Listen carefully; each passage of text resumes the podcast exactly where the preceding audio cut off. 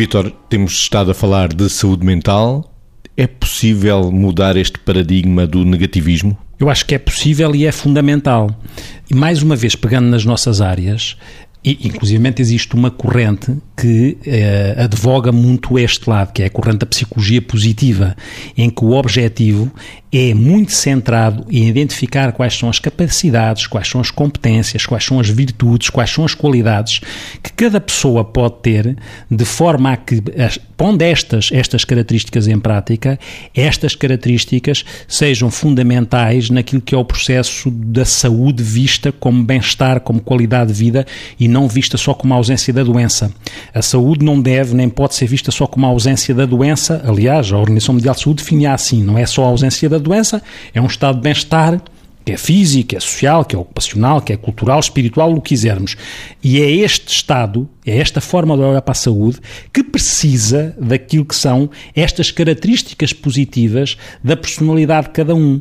Como é que elas são desenvolvidas e como é que elas são valorizadas, como é que o próprio aprende a valorizar estas competências que são positivas e que depois poderemos falar delas e que não só dão bem-estar e que tornam as pessoas eventualmente mais felizes, elas próprias e o outro é que na interação com essa pessoa também bebe dessas características positivas e, portanto, isto fica uma coisa sistémica em que ambas as pessoas ou ambos o sistema que está implicado na relação beneficia, como é que isto pode ser potenciado e valorizado de maneira a que o negativo não predomine. Margarida, é possível mudar o paradigma do negativismo? Sim, é possível mudar o paradigma do negativismo e, inclusivamente, nas, numa intervenção psicoterapêutica, numa abordagem psicoterapêutica, é esse um dos caminhos que se percorre, não é? Ou que se abre para ser percorrido pela pessoa.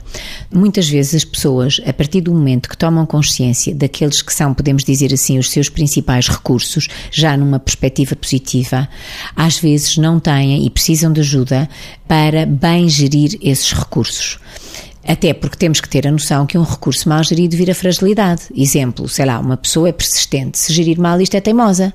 Será uma pessoa é organizada, se gerir mal isto é obsessiva. Portanto, esta abordagem é muito, muito significativa se, por um lado, ajudarmos alguém a tomar consciência daqueles que são os seus recursos para os quais frequentemente até não olha, e, por outro lado, se ajudarmos a tomar consciência deles, mas também a geri-los de um modo que delimita aquilo que, a partir do próprio recurso, pode destruir o seu padrão de vida.